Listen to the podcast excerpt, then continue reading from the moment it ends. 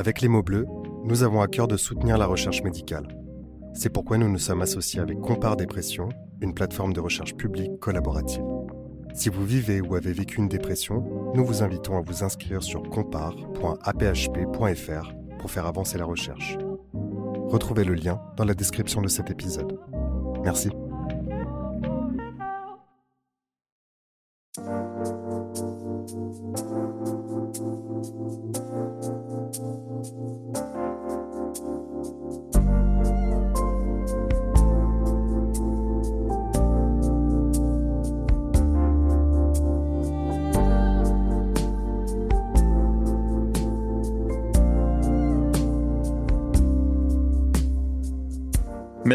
Sur ces mots est souvent une libération.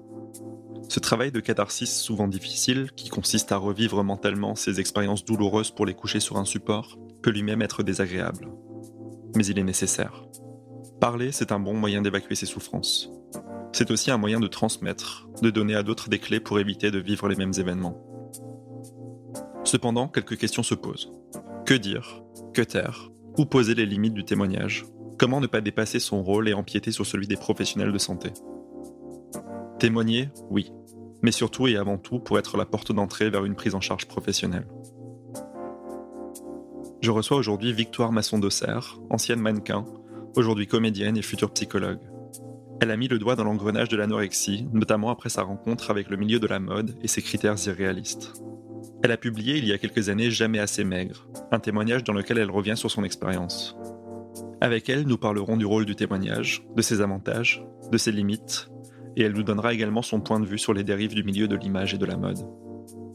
Cet épisode évoque le suicide, la dépression, le viol et les troubles des conduites alimentaires. Si vous avez besoin d'aide, ne restez pas seul. Vous trouverez des ressources sur notre site placedesciences.fr. En cas d'urgence, faites le 15 ou le 3114. Vous écoutez Les mots bleus, un podcast de Place des Sciences. Bonne écoute.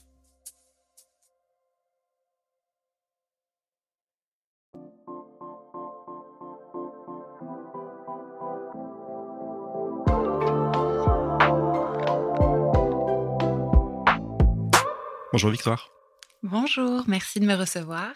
Merci d'avoir accepté mon invitation à participer à cette émission. Euh, donc aujourd'hui, on va faire un épisode un peu spécial euh, puisqu'on va aborder euh, plusieurs choses. Euh, tout d'abord, euh, ton histoire personnelle. Ensuite, euh, on va aborder également le processus de réalisation d'un témoignage avec ses avantages et ses limites. Et on va conclure un peu sur, sur ta vision de la prise en charge et de la vision de la, santé mentale dans la société en France et à l'étranger. Alors pour commencer, tu as écrit un témoignage qui s'appelle Jamais assez maigre, donc qui traite des troubles du comportement alimentaire. Est-ce que tu peux nous dire un peu, euh, puisqu'on a déjà eu plusieurs épisodes à ce sujet, quand chez toi ça a commencé? Alors ça a commencé quand j'avais 17 ans. Et je suis tombée extrêmement vite dans l'anorexie d'abord, l'anorexie mentale.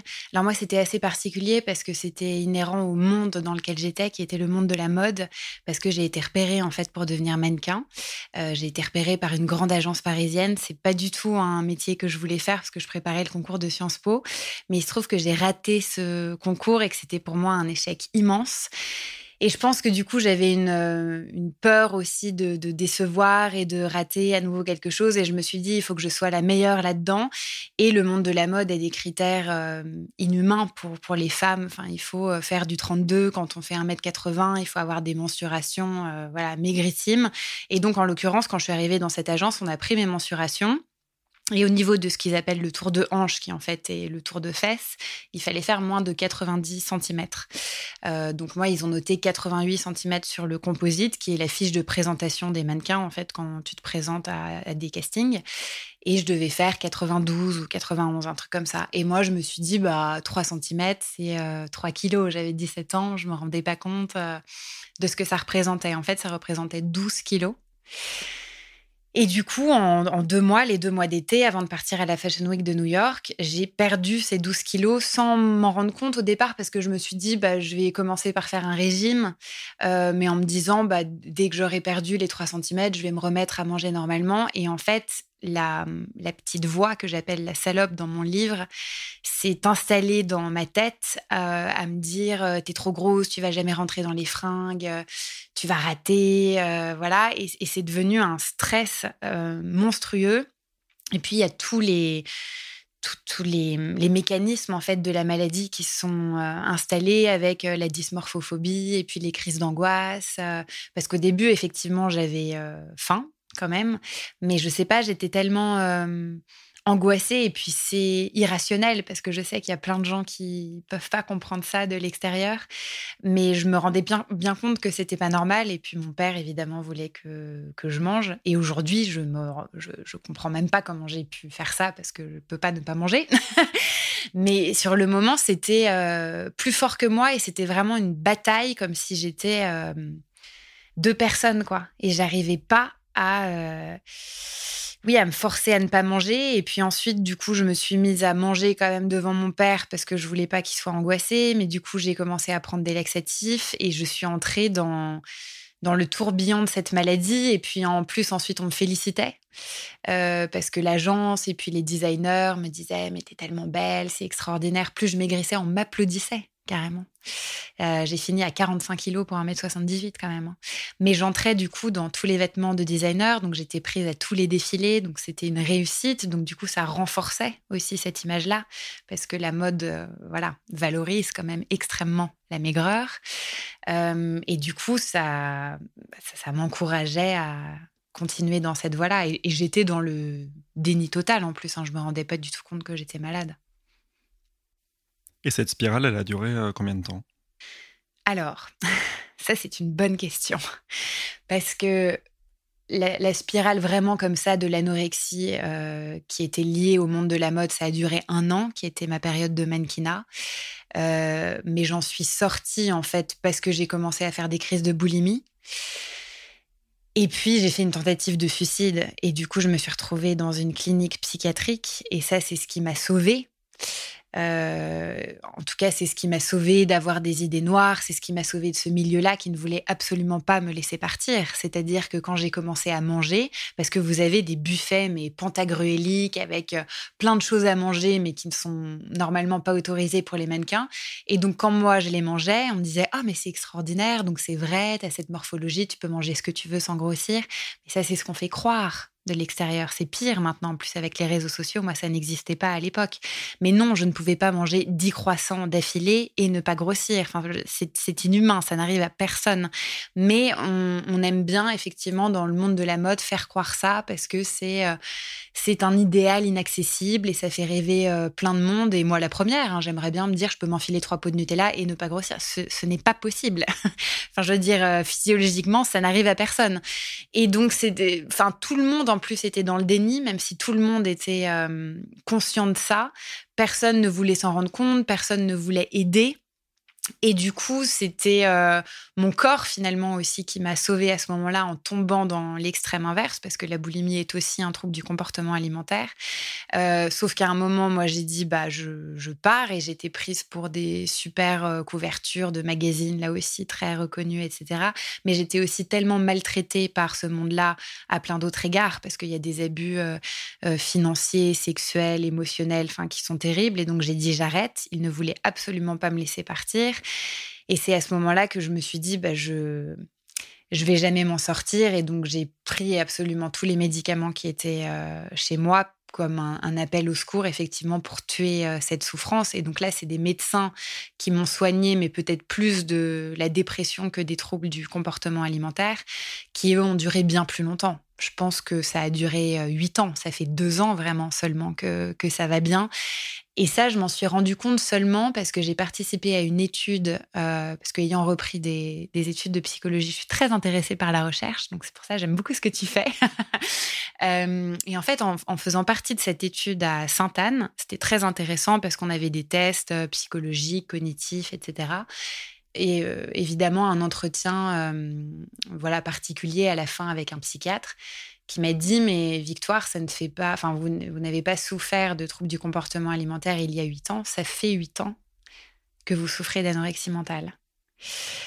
Et alors là, j'ai quand même eu l'impression de me faire écraser par un 8 tonnes. Hein. Je dois dire que c'était quand même très très violent Parce qu'en fait, j'étais euh, certainement là aussi totalement dans un, dans un déni et qu'il y a plusieurs stades aussi dans la maladie. Et que moi, j'étais plus à trier mes aliments et puis que les autres nanas qui étaient là euh, pleuraient parce qu'il fallait manger une tomate et que bon, moi, ça, ça allait, ça quand même. Donc je me disais, bah, pas du tout, moi, je souffre plus de ça, même si effectivement, j'avais euh, quand même des, des, problèmes dans le sens où pour moi, c'était terrible, par exemple, d'aller au restaurant avec des amis, il fallait que je check le menu avant, euh, où j'avais des périodes où je mangeais beaucoup et d'autres pas du tout. Donc j'étais quand même dans le contrôle aussi permanent où c'était beaucoup plus facile de manger dans mon coin que de manger devant certaines personnes parce que c'était beaucoup encore dans le regard des autres. Mais ça faisait tellement longtemps en fait que j'avais pas fait trois repas par jour que ça me paraissait plus euh, anormal finalement de manger comme ça. Je m'en rendais plus compte. Et ce médecin m'a dit euh, si vous dépassez les 10 ans, ça va être très dur d'en sortir. Euh, bon, il m'a dit beaucoup de choses qui m'ont fait flipper, hein, parce qu'il m'a dit vous avez choisi le pire métier puisque je suis comédienne aujourd'hui, donc il m'a dit pour l'instabilité émotionnelle, mais vraiment c'est le truc à ne pas faire. je lui ai dit ça va être compliqué quand même d'arrêter parce que c'est ce que j'aime. Euh, mais du coup, je me suis imposé une euh, une rigueur en fait. Je me suis vraiment fait violence à moi-même de me dire bah effectivement maintenant je vais m'imposer en fait trois repas par jour, je vais faire ce poids euh, et cette taille de vêtements et ne plus me poser la question parce que je ne serai jamais contente. Euh, voilà, je sais que c'est un truc effectivement qui peut rester, que je voudrais toujours être plus mince, que je vais toujours me comparer, euh, que j'ai quand même un caractère aussi borderline et que donc je peux partir très vite dans beaucoup d'excès. C'est comme ça, c'est ma personnalité.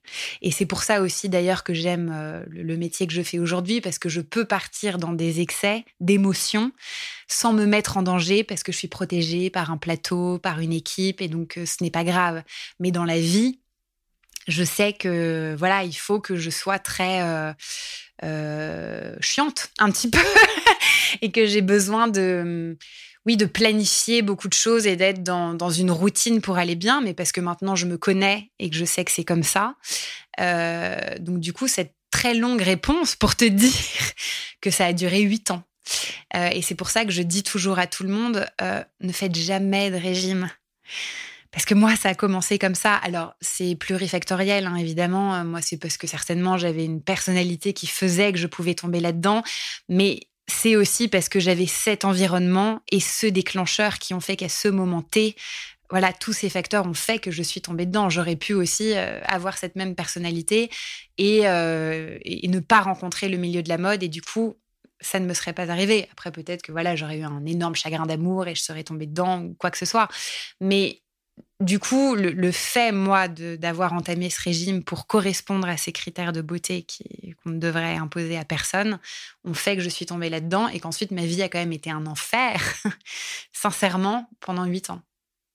Et tu parles de ce déclencheur, justement, euh, qui a été ta rencontre avec le milieu de la mode. Mm. Ce milieu, aujourd'hui, tu en es sorti. Et euh, quel regard, aujourd'hui, est-ce que tu portes dessus? En fait, j'estime que la mode a une responsabilité énorme au niveau de la santé publique. Parce que c'est un, média et un médium qui a tellement de, pouvoir au final. Il touche absolument tout le monde, de manière consciente ou non. Et d'autant plus les jeunes filles, les jeunes hommes. Euh, quand on est adolescent, voilà, on a quand même une sensibilité accrue à plein de choses et le pouvoir de l'image est monstrueux. Euh, maintenant, il y a les réseaux sociaux en plus qui amplifient tout. Et je trouve qu'au nom d'une certaine beauté ou d'une idée qu'on voudrait imposer parce que c'est une certaine esthétique ou quoi que ce soit, très bien, mais on ne peut pas se dédouaner de la responsabilité qu'on porte, surtout quand ça touche à la santé. C'est trop facile, sincèrement. Euh, donc moi, je ne porte pas beaucoup de respect aux gens qui se, qui se dédouanent de ça. Tout le monde ne le fait pas. Hein. Il y a euh, des, femmes d'ailleurs, euh, que ce soit Agnès B, euh, Vanessa Bruno, qui emploient des jeunes femmes majeures, en bonne santé. Donc c'est possible. C'était aussi le cas dans les années 80. donc c'est quelque chose qu'on peut tout à fait atteindre. Donc je, c'est quelque chose que je ne comprends pas en fait, parce que c'est tout à fait possible. Après, je conçois que voilà, il faut que la mode fasse rêver, tout comme le cinéma. Moi, je suis pas pour un truc euh, euh, toujours euh, tout social. Il n'y a pas de problème avec ça. Je, suis totalement pour une idée de la beauté, mais jamais au détriment de la santé. C'est-à-dire qu'un vêtement ne doit jamais être plus important que l'humain. Surtout que ça peut être totalement compatible. Alors après, heureusement, la mode aujourd'hui, justement, il y a tout un mouvement euh, euh, sociétal qui prend de l'ampleur avec des marques plus petites, euh, beaucoup de marques de lingerie aussi qui ont décidé de représenter toutes les femmes, tous les corps. Le seul problème, c'est que ça reste toujours beaucoup sur le physique, je trouve. Les femmes sont constamment ramenées à leur physique. Et c'est aussi quand même très hypocrite, mais là, beaucoup dans, la haute couture. Hein où on va nous montrer une mannequin plus size, il va y en avoir une, quoi. Parce que c'est le truc marketing, regardez, je l'ai fait. Mais ça reflète pas du tout les valeurs euh, sincères de, la maison. Après, heureusement, il y en a hein, qui le font sincèrement et c'est très bien. Et voilà, il, faut que ce soit de plus en plus ça. Mais c'est dommage que ce soit pas plus le cas. C'est quelque chose qui me dépasse. En fait, je ne comprends pas. Pour moi, la mode est censée euh, célébrer la femme la plupart du temps. Je dis la femme parce qu'il y a quand même beaucoup de marques qui sont là pour les femmes, mais et l'homme aussi. Et je trouve que bah, la plupart du temps, elle maltraite euh, le corps féminin et qu'elle euh, qu'elle annihile toutes sortes de féminité. Et je trouve ça extrêmement destructeur pour les jeunes filles qui vivent dans ce milieu-là. Enfin, il y a quand même des jeunes femmes qui meurent de crise cardiaque à chaque Fashion Week. Et ça, on n'en parle pas parce qu'on meurt d'anorexie. C'est une maladie mentale mortelle.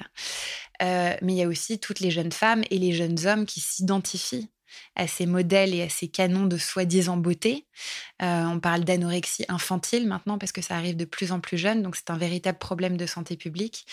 Et donc oui, je trouve que la mode a une responsabilité euh, morale et, et, publique et que c'est dommage qu'elle ne s'en rende pas compte ou qu'elle ne veuille pas prendre l'ampleur de, de cette responsabilité.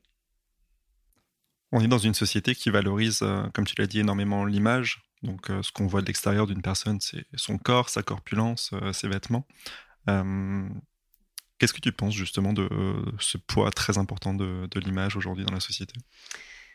Ah bah, je trouve ça très triste. Je pense qu'on en est beaucoup prisonniers, moi la première, hein, d'avoir euh, des réseaux sociaux. Moi, j'en avais pas avant la sortie de mon livre en 2016.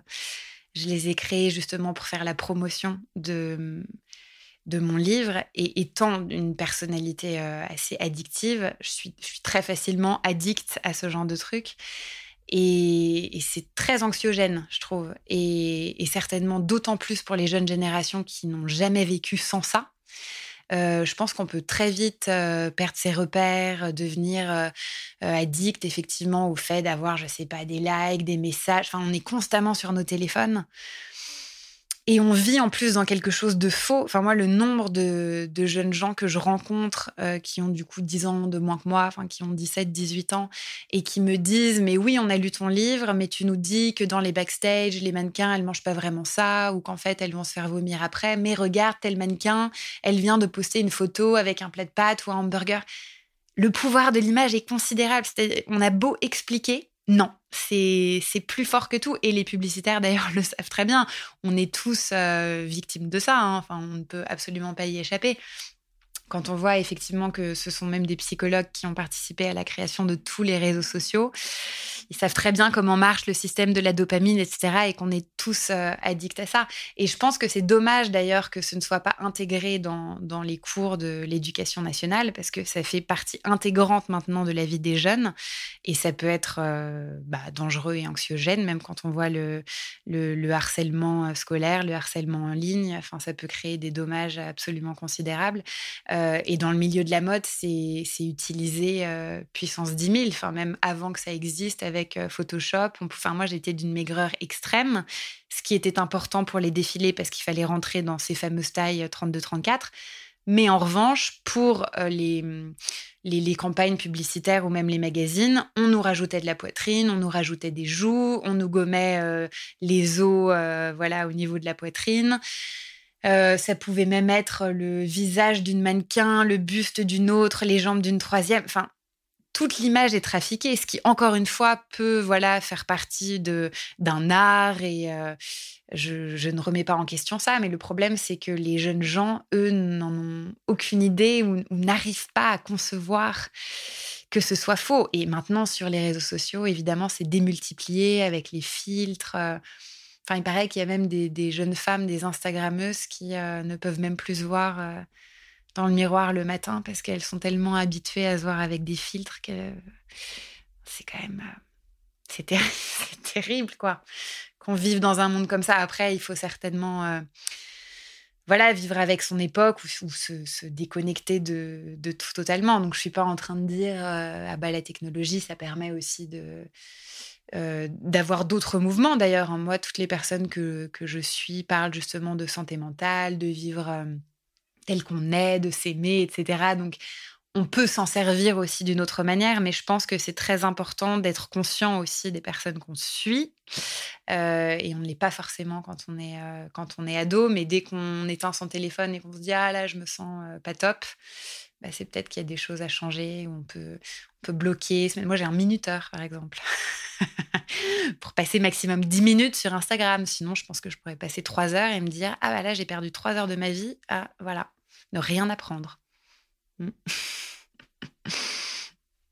C'est bien que tu évoques euh, justement ce, minuteur qui exerce un, certain contrôle quand même sur, euh, sur les comportements. Et dans la même veine, on a quelques petites politiques de santé publique qui ont été mises en place, notamment au regard du milieu de la mode, euh, avec par exemple une interdiction de défiler pour les mannequins considérés trop maigres mm. sur le fondement de leur IMC et euh, la position sur les affiches d'une mention photo retouchée. Mm.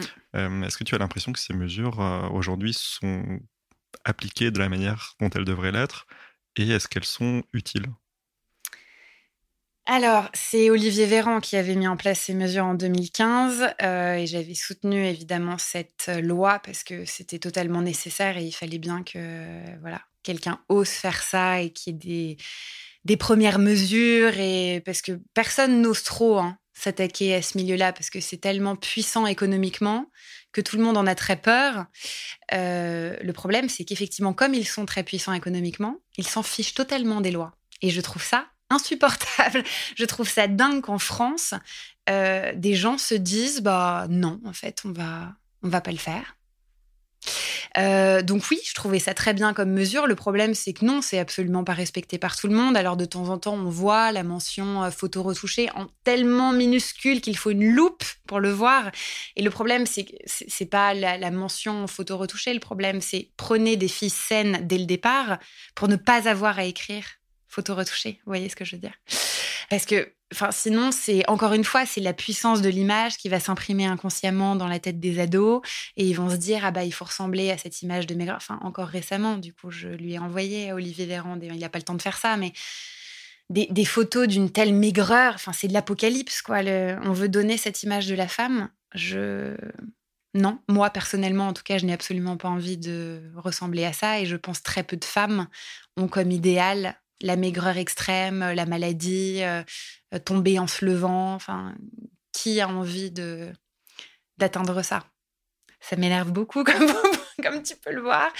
Et ensuite, l'IMC, oui, bien sûr, c'est toujours important de se baser sur ça parce que ce sont des mesures médicales et que hum, c'est nécessaire.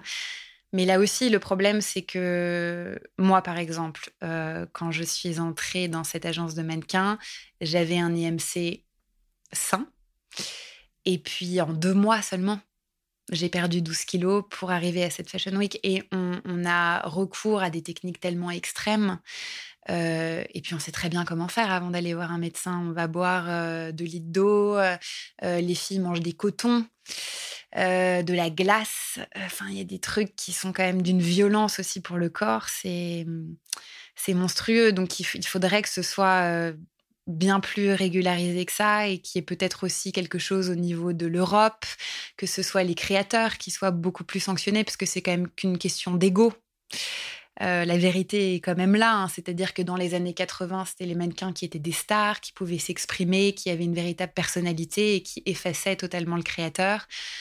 Ça peut peut-être être les deux aussi qui parlent et que ce soit des femmes aujourd'hui qui expriment véritablement un message, que ce soit des campagnes aussi justement sur le droit des femmes, sur la santé mentale. Enfin, il y a que ce soit véritablement des égéries. Alors heureusement aussi, il y a plein d'actrices euh, voilà, qui ont ce, ce, pouvoir, entre guillemets, là, et qui peuvent véhiculer des messages super intéressants en même temps que d'être l'emblème d'une marque, et ça, c'est super. Euh, mais c'était le rôle au départ des, des, mannequins qui sont des modèles en anglais, donc c'est quand même censé être, oui, des, des, modèles de quelque chose, et on a totalement enlevé ça aux femmes qui ne devraient jamais être réduites à leur corps, et en plus un sac d'os, quoi. En plus, c'est soit ça, soit l'hypersexualisation, euh, avec des petites nanas qui ont 15-16 ans et qu'on surmaquille. Donc oui, on, a, des efforts encore à, faire là-dessus.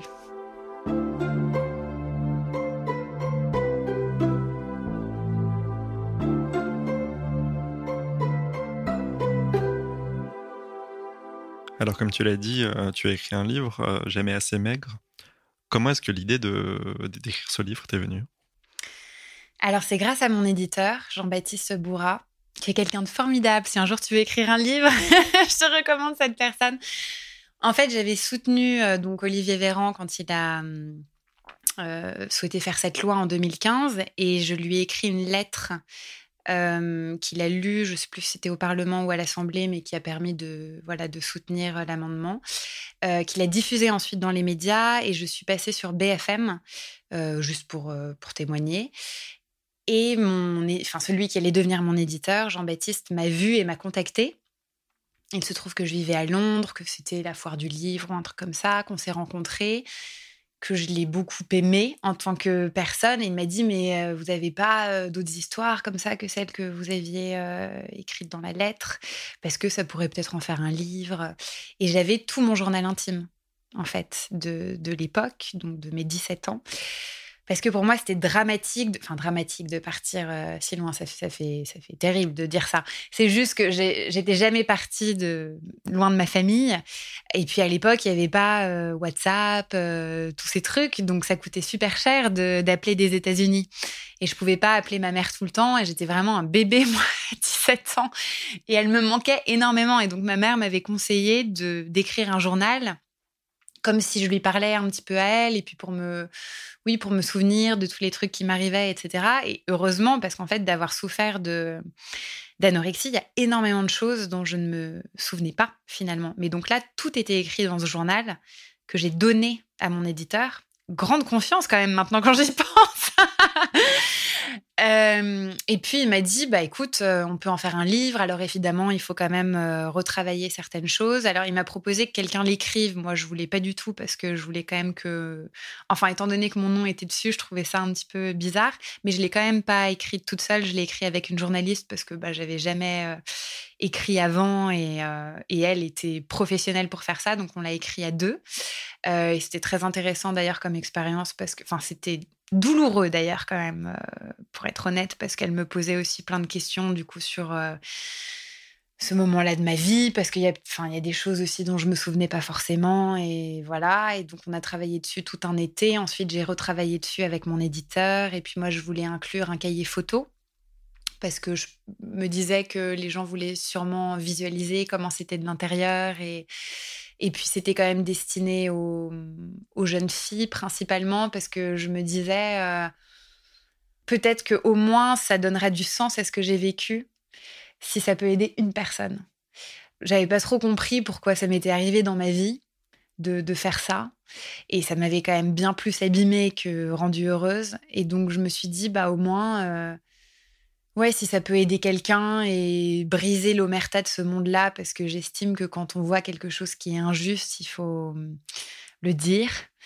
Euh, bah, du coup, euh, voilà, ça, ça donnera du sens à ce que j'ai vécu. Donc, c'était assez euh, égoïste hein, au départ. Enfin, c'était moi pour peut-être me libérer de, de, ça.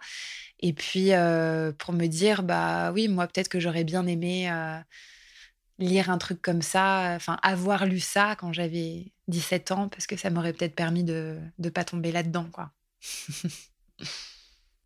Tu l'as dit, tu, tu as coécrit ce livre avec une journaliste et tu t'es rendu compte aussi qu'il y avait des, souvenirs qui t'avaient échappé. Euh, comment est-ce qu'on procède justement dans, ces cas-là pour, euh, pour être le plus précis possible alors qu'on sait très bien que des choses qui se sont passées plusieurs années auparavant peuvent avoir été au moins partiellement euh, oublié. comment est-ce qu'on procède finalement pour euh, rassembler un peu toutes les pièces du puzzle? Mmh. Alors déjà, sincèrement, heureusement que j'avais mon journal intime parce que je pense que 90% c'est vraiment que ça. Et mais d'ailleurs, quand je le lisais, je, ne me souvenais pas de ça. Euh, et après, c'est cette journaliste Valérie Perronnet qui, on a passé quatre jours ensemble à Oxford et elle m'a posé plein de questions sur mes ressentis de l'époque, euh, même des, odeurs, des, choses que je faisais. Euh, elle m'a poussé loin, c'est-à-dire que donc à ce moment-là déjà, je suis totalement retombée dans la boulimie, exactement d'ailleurs comme quand mon livre est sorti. Ça, c'était très dur parce que là aussi, ça m'a replongé c'était vraiment une claque quand, quand mon livre est sorti. J'ai bien regretté. Parce que je pensais pas aussi que ça allait avoir autant de succès. Et donc d'ailleurs, c'est trop bien. J'ai eu beaucoup de chance, mais c'est triste aussi parce que ça veut dire que ça touchait énormément de personnes. Mais j'ai, enfin, j'ai eu énormément de chance. Tous les journalistes français étaient extrêmement bienveillants et j'ai eu plein d'interviews. Mais du coup, j'ai dû parler de ça toute la journée pendant des mois. Et j'étais un peu en mode robot d'ailleurs, à sortir toujours le même discours. J'écoutais même plus les questions, je disais les réponses de manière automatique. Et là aussi, j'ai redécouvert plein de choses. D'ailleurs, parce que la, la, brigade de police des mineurs m'a appelé aussi en me disant, parce que j'ai changé les noms des personnes privées pas des designers et des personnes publiques, mais euh, et donc ils m'ont appelé en me disant est-ce que vous connaissez telle personne? Que j'appelle Sébastien, je crois, dans le livre, qui est mon agent, euh, parce qu'il a violé plus de 100 jeunes filles dont une qui vivait avec moi à New York. Et moi, j'ai totalement des blackouts de cette période-là, parce que je prenais des somnifères et puis je pesais 45 kilos, donc ils marchaient très vite, les somnifères. Et lui pouvait m'appeler à 23 heures le soir en me disant, moi je vivais à, Chelsea, donc au sud de Manhattan, à New York, et puis il me disait, bah, t'as un casting au nord. Donc c'était, enfin, je sais pas combien de temps ça représente en taxi, mais et je ne me souviens absolument pas je me souviens arriver au casting, mais pas euh, de comment je rentrais ensuite le soir, comment j'étais chez moi. Et lui avait la clé de notre appart. Enfin, il allait fouiller les petites culottes de mes colocs euh, pour voir qu'elles avaient des M&M's. Et c'est vrai que quand j'ai eu toutes ces infos, j'ai d'autres trucs aussi ensuite qui sont remontés à me dire euh, ok donc là j'étais pas du tout prête à me souvenir de trucs comme ça et bah oui il y a forcément aussi plein de choses à chaque fois qui je pense on est on est quand on vit des trucs hyper violents, on est dans le déni quand même bien profond de plein plein de choses et donc déjà quand j'étais avec cette journaliste, il y a des choses que je voulais pas forcément euh, ressortir. Pendant la promo avec les journalistes aussi, il y a plein de choses que je disais pas. Parce que bah même aussi, enfin ça touche à des choses tellement personnelles de ma vie, de ma relation avec mes parents, etc. Et j'estimais que ça ne regardait pas forcément tout le monde d'en parler. Maintenant, je suis aussi beaucoup plus à l'aise avec ça parce que ça fait longtemps que j'ai revu une psy qui est trop bien. et que après, on fait la paix aussi avec sa vie et peut-être avec l'image qu'on veut donner de soi. Maintenant, je m'en fiche relativement alors que j'étais aussi plus jeune et du coup, je voulais euh, beaucoup plus contrôler peut-être une idée de ce que je voulais dire. Et je pense qu'au fur et à mesure, on lâche aussi ça. Et je pense que c'est aussi en étant plus vulnérable qu'on invite quand même les autres à l'être. Euh, et d'ailleurs, c'est pour ça que je voulais écrire ce livre à la première personne, que je voulais l'écrire du point de vue de mon journal intime, donc de quand j'avais 17 ans, même si bon, j'étais quand même jeune quand je l'ai écrit, je devais avoir 23, 24, un truc comme ça. Mais je voulais pas l'écrire avec le recul d'après et dire euh, ah voilà ce qui m'est arrivé, voilà le regard sur ce milieu. C'était pas un essai ou enfin c'est écrit de manière hyper simple, il n'y a pas de de style ou de prétention. Le but était vraiment de, toucher et d'écrire les choses comme je les avais vécues et ressenties. Euh, oui, vraiment sans aucune prétention. Et d'ailleurs, euh, je ne saurais certainement pas écrire autrement. Hein. donc, je dis pas ça en mode je pourrais faire un autre truc, mais c'était. Euh, oui, je pense que plus on est naturel, plus, on, plus on invite les autres aussi à s'ouvrir et à être OK avec ce qu'ils ressentent. Quoi. tu l'as évoqué brièvement aussi, c'est la question de savoir jusqu'où on peut aller, qu'est-ce qu'on peut dire, qu'est-ce qu'on ne peut pas dire. et ce choix, justement, tu l'as opéré comment, toi, dans ton cas personnel? C'est une bonne question. je pense que pendant très longtemps, j'étais beaucoup dans le contrôle. Enfin, je te dis, ça c'est un petit peu hypocrite parce que je peux encore beaucoup être dans le contrôle dans ma vie personnelle parce que j'ai encore peur évidemment de plein de choses. Mais euh, oui, publiquement, enfin pour euh, tous ces trucs de santé mentale, etc., c'est vrai que je ne me pose jamais la question. Je devrais peut-être d'ailleurs plus me la poser. Mais enfin, j'estime qu'on doit avoir honte de rien, en fait. Sincèrement. Parce qu'on est tous humains et qu'on traverse tous plein de choses, qu'elles soient bonnes, mauvaises. Enfin, il n'y a, pas de mauvais, en fait. Et on ne doit pas avoir honte d'aller mal, de de traverser des choses qui sont considérées comme euh, négatives, où c'est beaucoup d'idées préconçues finalement et de stéréotypes, de dire euh, euh, c'est de la faiblesse, c'est un choix. Déjà, ça c'est totalement faux.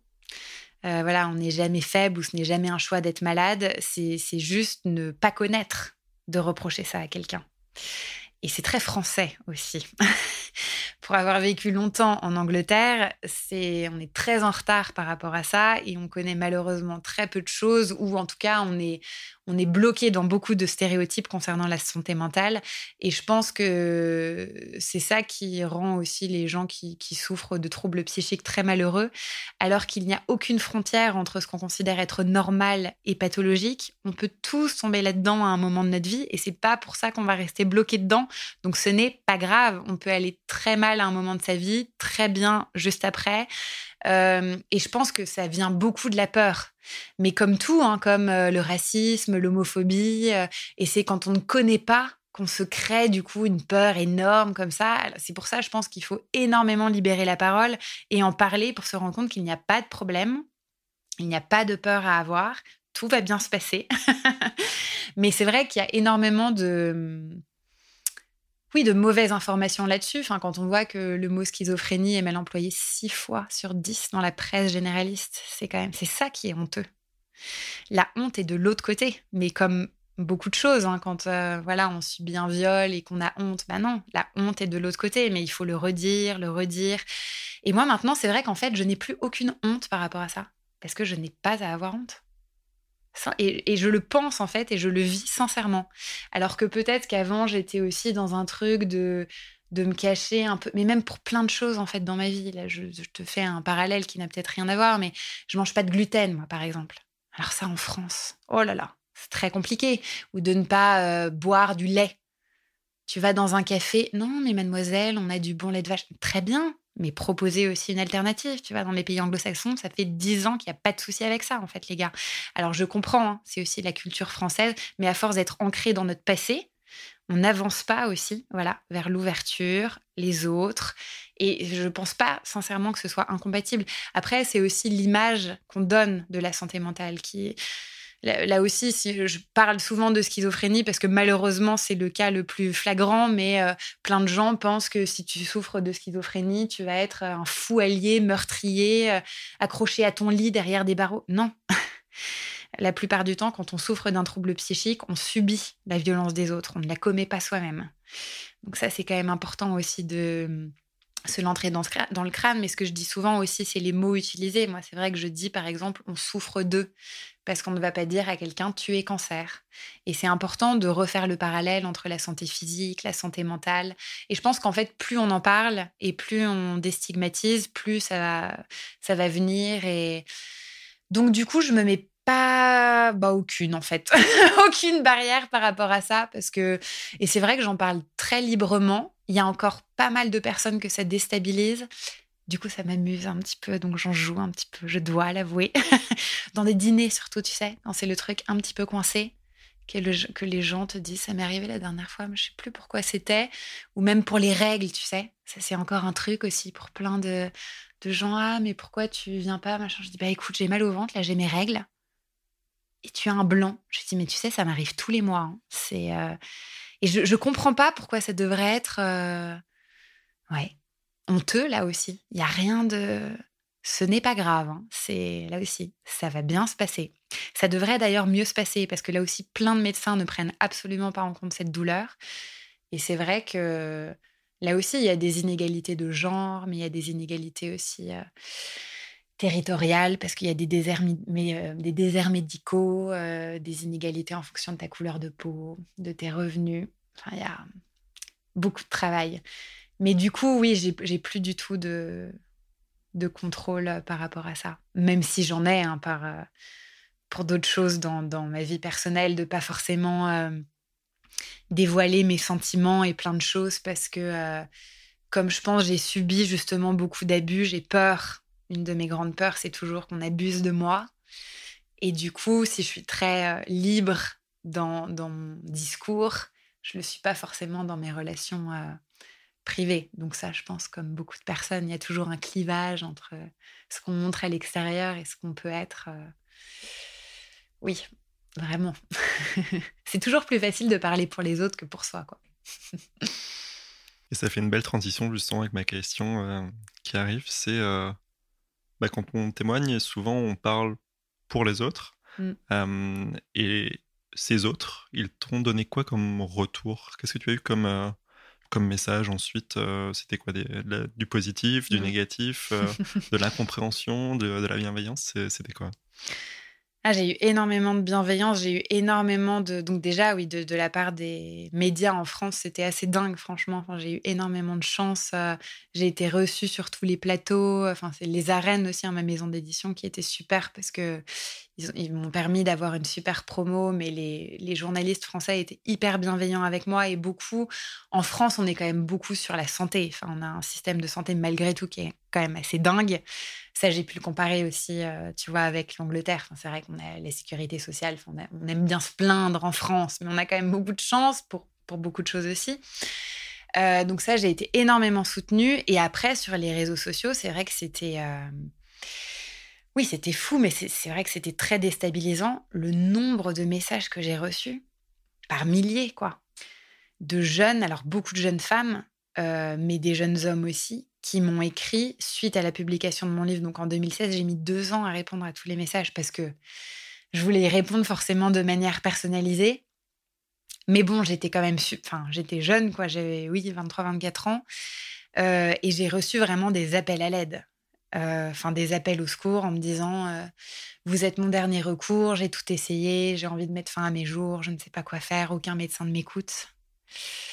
Et c'était dur. Hein. Parce que bah, déjà, moi, j'ai pris le truc à me dire euh, si je réponds pas maintenant ou si je réponds mal, bah, ça va être de ma faute. Donc oui, il y a quand même eu des trucs où, parce que je ne suis pas médecin. Et c'est là où je me suis dit, il y a vraiment un problème et une rupture entre les jeunes et les médecins et la, et la psychiatrie fait trop peur en France.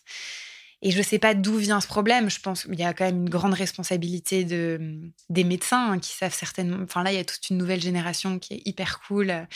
Mais il y a, il y a plein de médecins, je pense, qui ne savent pas comment s'adresser aux jeunes. Moi, c'est vrai que quand j'ai fait une tentative de suicide, que je suis arrivée dans un hôpital, que le médecin ne s'est même pas adressé à moi et qu'il a dit à mes parents, elle fait une crise d'ado, bah oui, moi je me suis dit, c'est un gros con, forcément.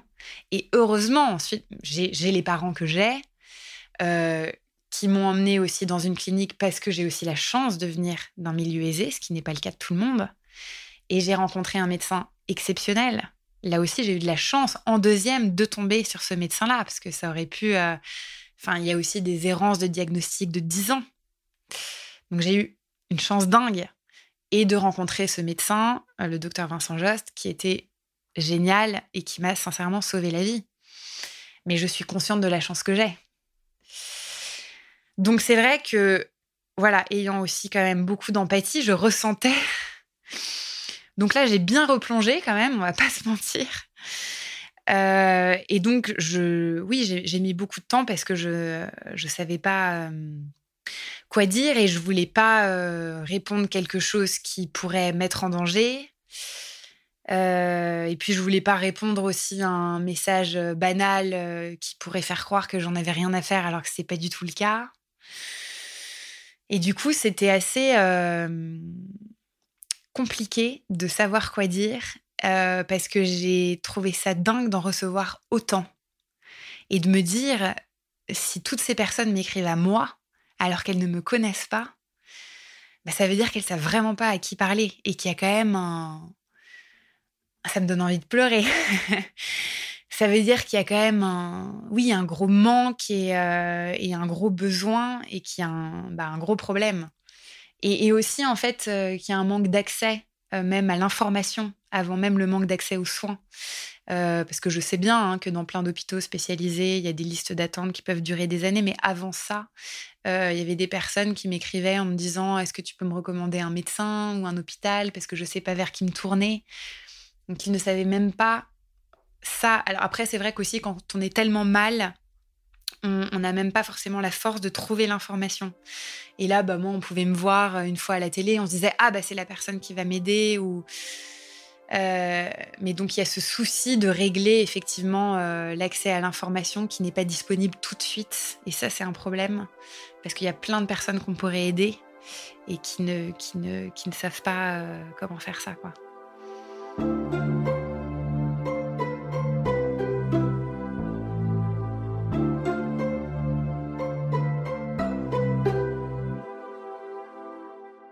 Suite à ton témoignage, tu as eu euh, pas mal de retours, notamment de, personnes qui se tournaient vers toi pour obtenir de l'aide.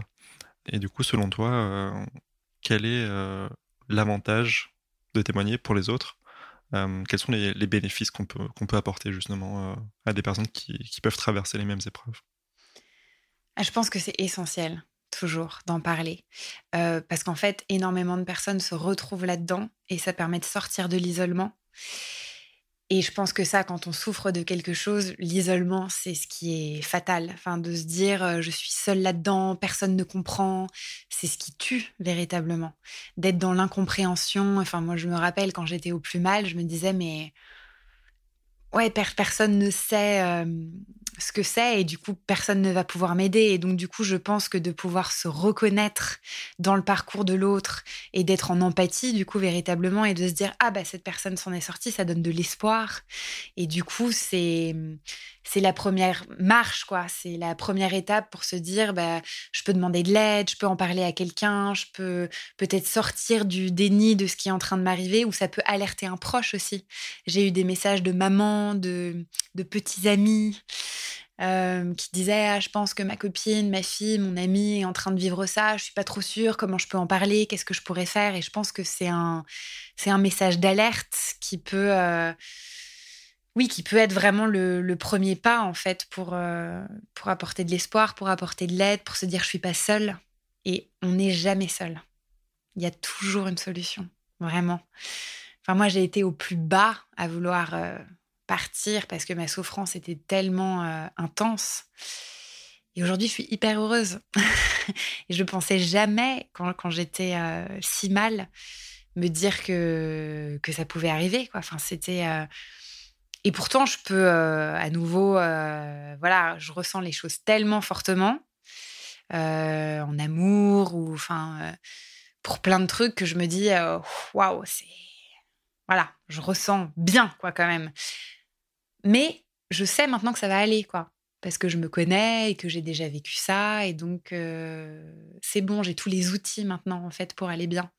Et je pense que juste d'avoir quelqu'un qui comprend qu'il a vécu et qui nous dit ça, enfin moi j'aurais adoré en fait que, que quelqu'un me dise ça.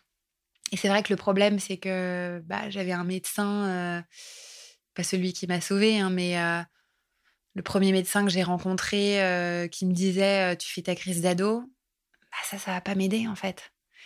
Non, j'avais besoin de quelqu'un qui effectivement peut-être l'avait vécu, alors qui en plus avait tous les outils parce que c'est pas quelqu'un qui l'a vécu qui va nous sauver, c'est quelqu'un qui a fait des études de médecine et voilà, très important, ça a souligné quand même. Euh, mais oui, c'est quelqu'un qui se met en empathie pour comprendre et qui peut se mettre à notre place en fait, tout simplement. Alors on arrive justement à ce point des, des limites du témoignage. Euh, comme tu l'as dit, ce ne sont pas forcément les personnes qui témoignent qui sont, euh, qui sont à même d'apporter une aide concrète aux personnes.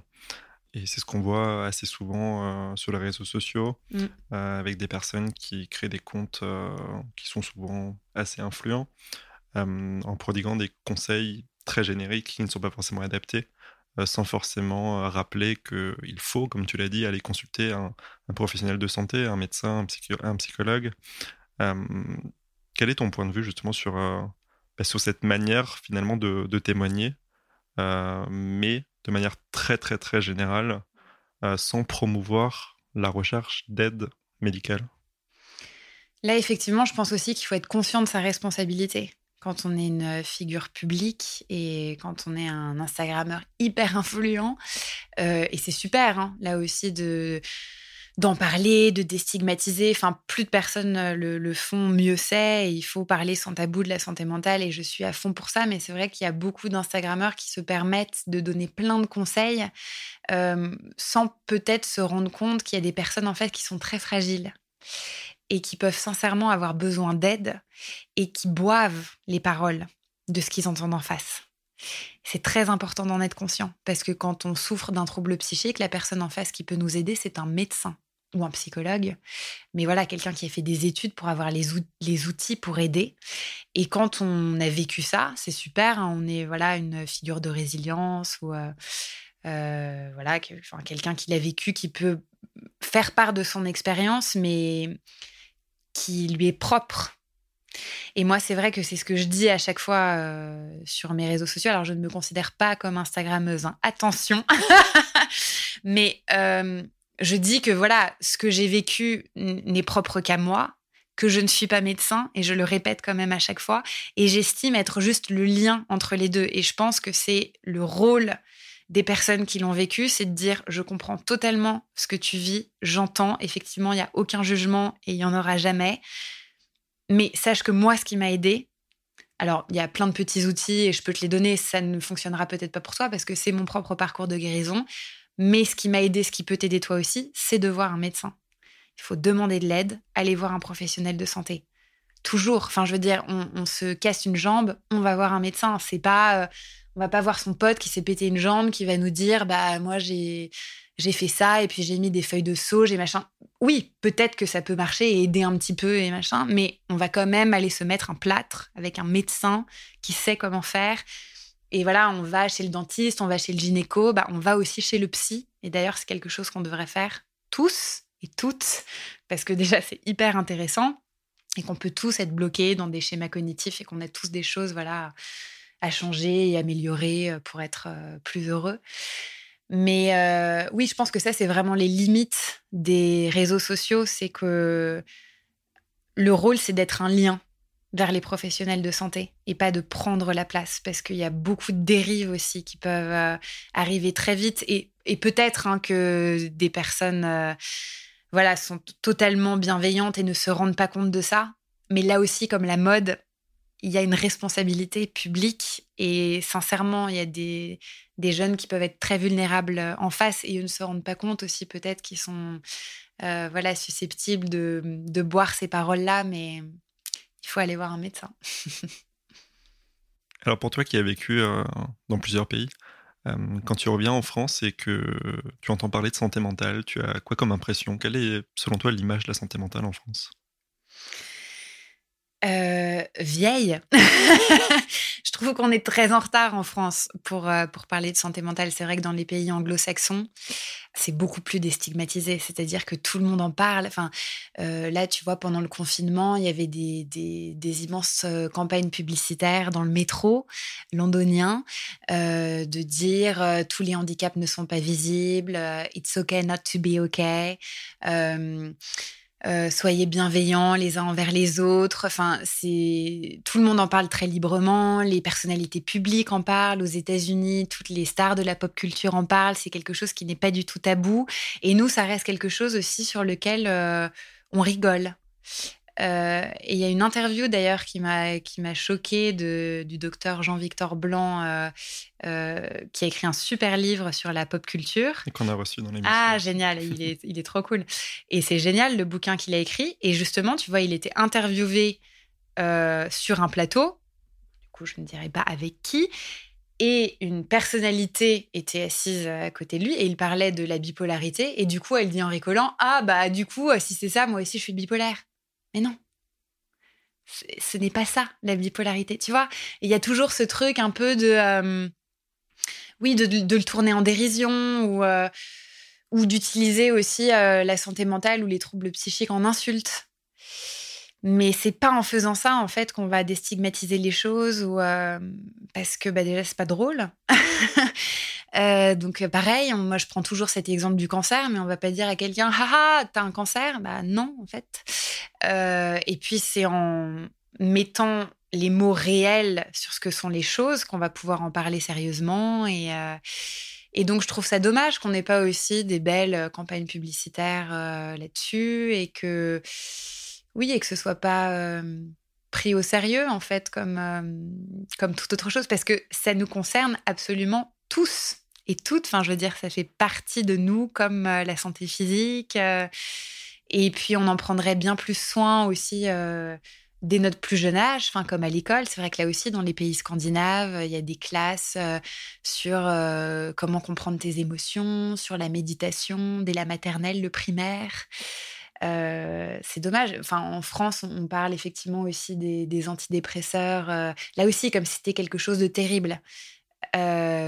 Mais alors pourquoi? Enfin, si on a un manque de sérotonine dans le cerveau, c'est pas très grave de prendre des antidépresseurs. On va pas dire ça pour euh, prendre de la mélatonine pour dormir ou de la vitamine C l'hiver. Ça ne pose de problème à personne. Euh, donc ça aussi, je ne comprends pas. Et c'est vrai que bah, ça, on les rembourse par exemple, donc ça fait un trou énorme dans la Sécu, mais on ne va pas rembourser les psychologues. Donc du coup, c'est les euh, généralistes qui se retrouvent totalement surmenés à faire des ordonnances d'antidépresseurs, mais les jeunes ne vont pas voir des psychologues parce que ça reste l'image de ⁇ Ah, t'es fou, tu vas voir un psy ⁇ donc il y a tout un discours à déconstruire là-dessus, euh, alors que c'est vrai que dans les pays anglo-saxons, euh, bah, on va voir son thérapeute et on en parle au dîner, quoi. Comment est ton psy? La mienne est super. Donc oui, on, a, des efforts encore à, faire là-dessus. Et à ton avis, euh, comment est-ce qu'on pourrait justement, en France, opérer cette euh, déstigmatisation et cette communication plus positive et bienveillante sur la santé mentale? Alors je pense déjà en en parlant, et ça c'est ce qui est en train quand même malgré tout de se passer, et sur les réseaux sociaux, on peut les utiliser quand même à bon escient voilà, en demandant à ce que ça change. Enfin, c'est ce qu'on a vu, ça, tu vois, je trouve, euh, malgré tout, avec la mode, je trouve qu'il y a un, élan vers ça, qui est certes trop lent, mais qu'on arrive euh, euh, petit à petit, voilà, à avoir des corps différents. Et je pense que ça doit venir de nous, du peuple. enfin, tu vois, on doit demander comment on veut être représenté, comment on veut parler des choses, et ça ne peut arriver que de ça. Après, moi, je trouve que ça doit être ça devrait être des mesures euh, qui doivent être prises justement effectivement au niveau de l'éducation nationale. On devrait avoir des cours pour les enfants même au niveau euh, donc euh, comme j'en parlais au niveau de l'émotion de la méditation mais aussi au niveau du consentement du rapport homme-femme du désir féminin. Enfin c'est plein de choses qui pourraient être instaurées bah, pour, parler autrement de tout ça et que ce soit que ça devienne en fait la nouvelle normalité. Et ensuite, euh, c'est les marques là aussi qui pourraient instaurer des campagnes publicitaires. Euh, mais c'est vrai que ça doit être du coup un élan collectif et une, euh, une volonté. Tout le monde en fait a sa petite pierre à poser. Moi, j'essaie de le faire de ma petite personne. C'est sûr que ça n'a pas un impact énorme, mais là, toi, tu le fais aussi avec ton podcast. Et ensuite, on ne peut qu'espérer que ça devienne une, vague collective. Et je trouve que les nouveaux médecins aussi sont quand même dans cet élan-là euh, de vouloir parler autrement et sans tabou de la santé mentale, euh, que les jeunes sont aussi beaucoup plus conscients de, tout ça. Mais après, c'est des changements de société qui demandent aussi forcément du temps. Euh, et puis en s'inspirant des autres, même si je suis consciente hein, que les Français sont très attachés à leur culture, mais je trouve que quand on voit ce qui se passe à l'étranger, c'est aussi important de, de voir ce qui est bien, ce qui est moins bien et de se dire, euh, enfin de se demander euh, ce vers quoi on veut aller. Et donc oui, c'est chacun qui doit apporter euh, sa petite pierre, je pense, à l'édifice.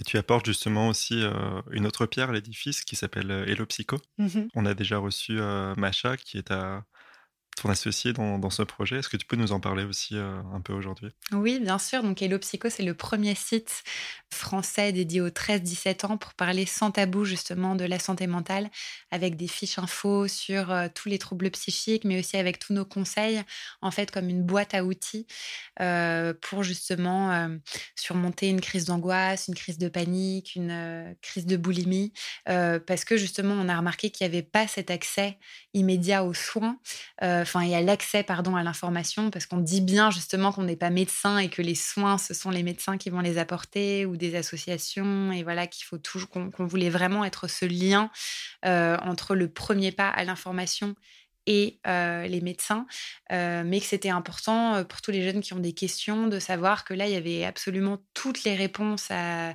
voilà, ce qu'ils pouvaient se demander, que ce soit euh, les troubles bipolaires, les troubles du comportement alimentaire, euh, la schizophrénie, et de pouvoir en parler euh, sans aucun tabou, parce qu'encore une fois, il n'y a vraiment aucune honte à tout ça. Et on voulait que ce soit hyper joli, parce que bah, là aussi, il n'y a aucune crainte à avoir, et la santé mentale nous concerne tous. Et comme Macha aussi vit au Canada et que moi je vivais à Londres, on voulait importer aussi un peu tout ce qu'on avait vu dans d'autres pays bah, pour que les jeunes puissent aussi avoir accès à ça en France. Mais il y a aussi d'ailleurs d'autres d'autres sites, heureusement de plus en plus, qui créent ça. Il y a la plateforme Jeff Psy qui est super, qui fait partie de la Maison Perchée aussi. et ça, j'invite tous les jeunes, s'ils ont besoin d'avoir un accès direct, voilà, de pouvoir les appeler. Euh, Imhotep aussi, qui est super euh, sur Instagram. Donc j'espère que les choses vont bouger aussi un peu en France. Et on parlait de cet élan, et je pense que c'est quand même une volonté aussi en France que les choses euh, bougent. Et il y a de plus en plus quand même de, de comptes aussi sur les réseaux sociaux et de, effectivement de, sites et de, bah, podcasts comme le tien qui essaient de faire évoluer les mentalités quand même.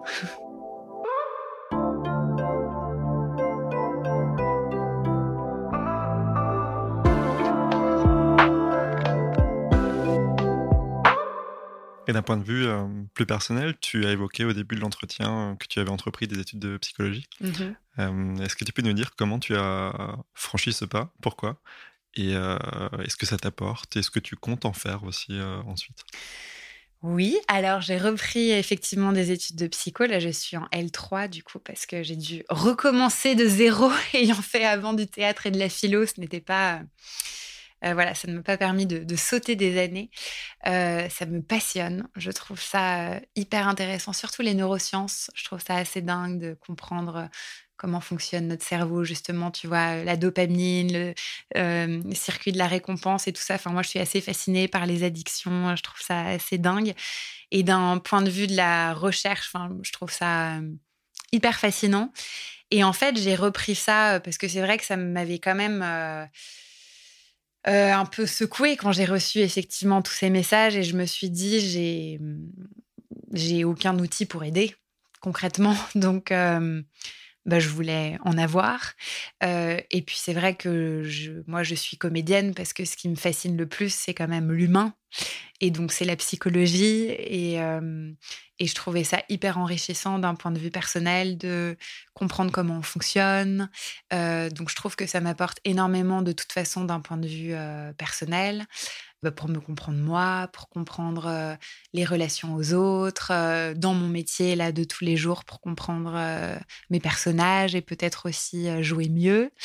Et puis ensuite, Comment poursuivre? C'est une bonne question euh, parce qu'il faudra effectivement que je me spécialise. Là, je vais faire un stage euh, euh, à Robert, à l'hôpital Robert Debré dans l'unité du professeur Richard Delorme. Donc, c'est sur le spectre autistique. Ça, ça m'intéresse beaucoup parce que ce qui m'intéresse le plus, moi, c'est la période enfance-adolescence parce que bah, je suis assez fascinée quand même par la prévention et savoir comment oui, pouvoir peut-être agir en amont et parce que je pense que c'est mieux de, enfin, si on peut quand même ne pas tomber dedans, c'est pas mal parce qu'ensuite c'est c'est galère, même si on peut évidemment euh, en sortir, hein, mais si on peut euh, mettre en place des politiques de santé avant pour que ça n'arrive pas, ce serait pas mal. Pour l'instant, je peux hum, mener les deux. Là, je joue euh, dans Demain nous appartient sur TF1 et je fais mes études en même temps. Euh, et, je verrai où la vie me, mènera par la suite. Donc ces études de psycho euh, te font beaucoup de bien, tu le dis. Euh, est-ce qu'il y a d'autres choses dans la vie qui, te font du bien aujourd'hui? Mes amis. sincèrement, j'ai des amis assez exceptionnels. Je pense que j'ai appris au, au cours de mon parcours à, à virer beaucoup de personnes qui, qui m'apportaient pas beaucoup de bien euh, ou qui me correspondaient pas. Ou... Et du coup, j'ai un cercle assez réduit de proches, mais de gens que j'adore. Et j'ai vraiment beaucoup de chance de les avoir autour de moi. Et c'est des personnes avec qui je peux être totalement entière, 100% moi-même. Et je, sais que j'ai beaucoup de chance de, de, ça parce que je ne fais plus du tout semblant, en fait. J'ai arrêté de vouloir, enfin, qu'on m'aime, je pense. Ce qui n'est pas évident étant donné mon métier. Parce que c'est vrai qu'être comédienne, c'est quand même être beaucoup dans, dans un désir d'être choisie, d'être reconnue, d'être aimée. Mais comme j'ai déjà ça dans mon métier, j'ai arrêté de le faire dans ma vie personnelle parce que je pense que ça m'épuisait beaucoup et ça me prenait beaucoup d'énergie.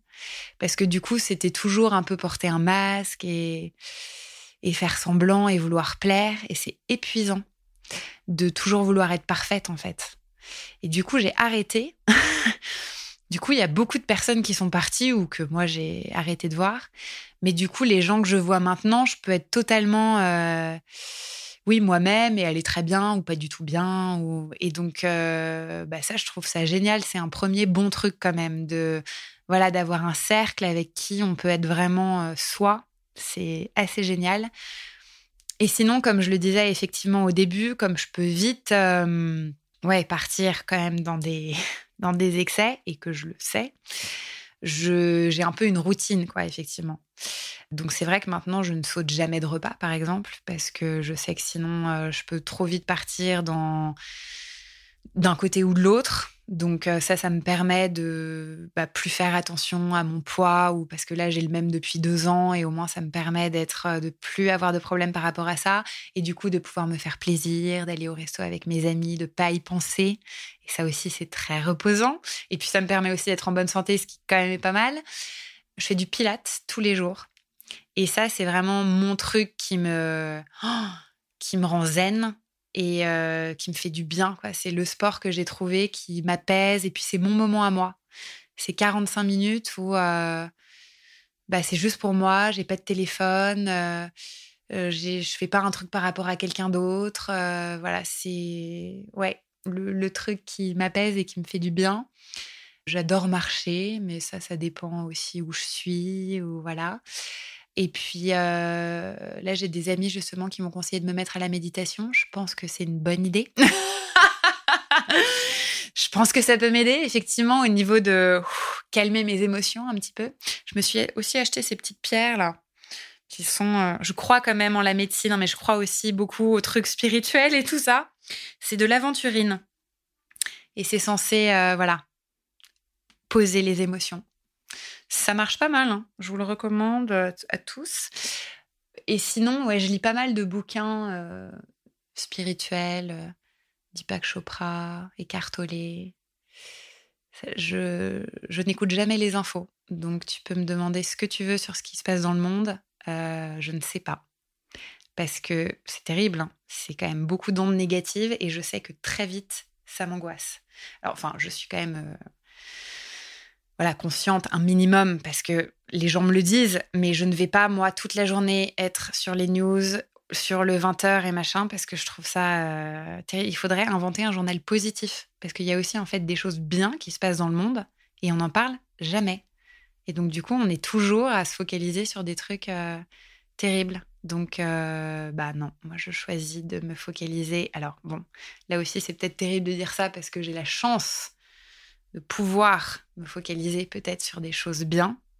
Mais quand on peut, je pense qu'il faut choisir d'essayer de se focaliser sur des choses positives. Quand on peut, quand on a cette chance. Et si tu devais te décrire en un mot, ce serait quoi? Oula Compliquée, euh, exigeante, je pense. Est-ce que tu souhaites euh, porter un message aujourd'hui aux personnes qui nous écoutent? Mon message d'espoir, c'est qu'on peut toujours aller mieux. Sincèrement et que ce n'est jamais un choix ou une faiblesse d'être malade. Donc il n'y a pas de honte, que c'est ok de ne pas aller bien et que tout peut passer. On arrive au terme euh, de cet entretien, Victoire. Euh, je te remercie une nouvelle fois d'avoir participé à cette émission et de nous avoir communiqué ta belle énergie euh, très positive. J'espère que ton épisode aidera beaucoup de personnes et que tu seras, comme tu le souhaites, un lien entre la personne et le corps médical ou psychologique. Merci beaucoup d'avoir accepté mon invitation. Merci beaucoup à toi.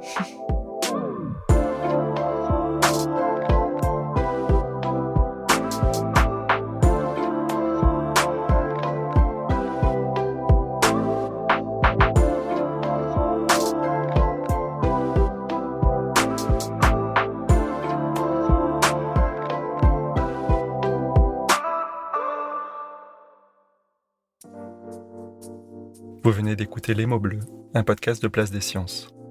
La musique a été composée par Alex Rocher, les illustrations sont de Manon Combe. Si vous souhaitez partager votre expérience avec nous, vous pouvez nous écrire à podcast.placedesciences.fr. Si cet épisode vous a plu, n'oubliez pas de vous abonner et de nous laisser des étoiles sur votre plateforme d'écoute préférée. Encore une fois, si vous vous reconnaissez dans un témoignage ou ressentez un mal-être psychique et avez besoin d'en parler, n'hésitez pas à consulter un professionnel ou à vous rapprocher des associations de patients. Des ressources sont également disponibles sur notre site placedesciences.fr. Merci encore et à très bientôt.